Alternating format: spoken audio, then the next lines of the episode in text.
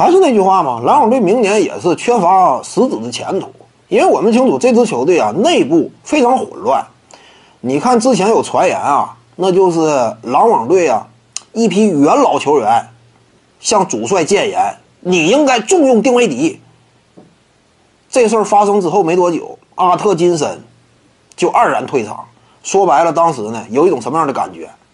篮网队内的元老派，上赛季啊以这套班底闯进季后赛的那一批年轻功勋，他们看不下去了，就说你得给丁威迪更多的战术倾斜，让他真正打出属于自己的表现。说实话，挺感人的这一幕。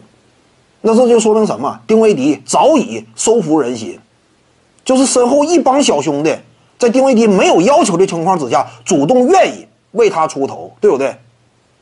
就是我看不下去了，丁威迪战术资源呢没有获得那么多，小兄弟为老大打抱不平。那你能够看出丁威迪啊，对于篮网队老班底来讲，他这样一种位置非常独特嘛。那这一部分势力也是极为强悍，因为就算欧文杜兰特再怎么强。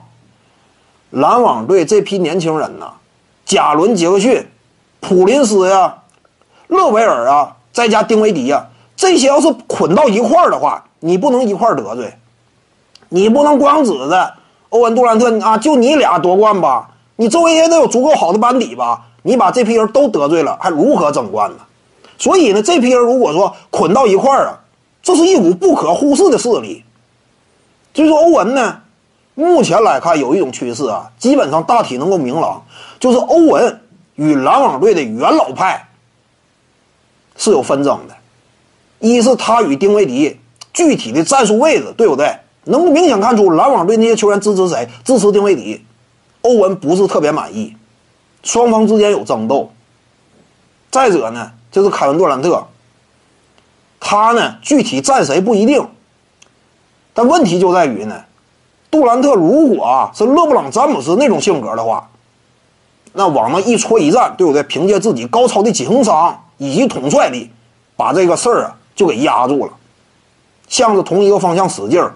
双方之间呢都在詹姆斯的指导之下，那场上奋战。但是杜兰特缺乏这样一种领袖魅力，他无法整合现有的篮网队纷乱的局面。因此下赛季啊，篮网队那就是三国杀。对不对？有可能各占山头，各有自己的势力范围与诉求，那非常有可能倒在内耗之下，无法形成充分的合力。你向着冠军发起冲击啊，也就打个季后赛差不多。各位观众要是有兴趣呢，可以搜索徐静宇微信公众号，咱们一块儿聊体育。中南体育独到见解就是语说体育，欢迎各位光临指导。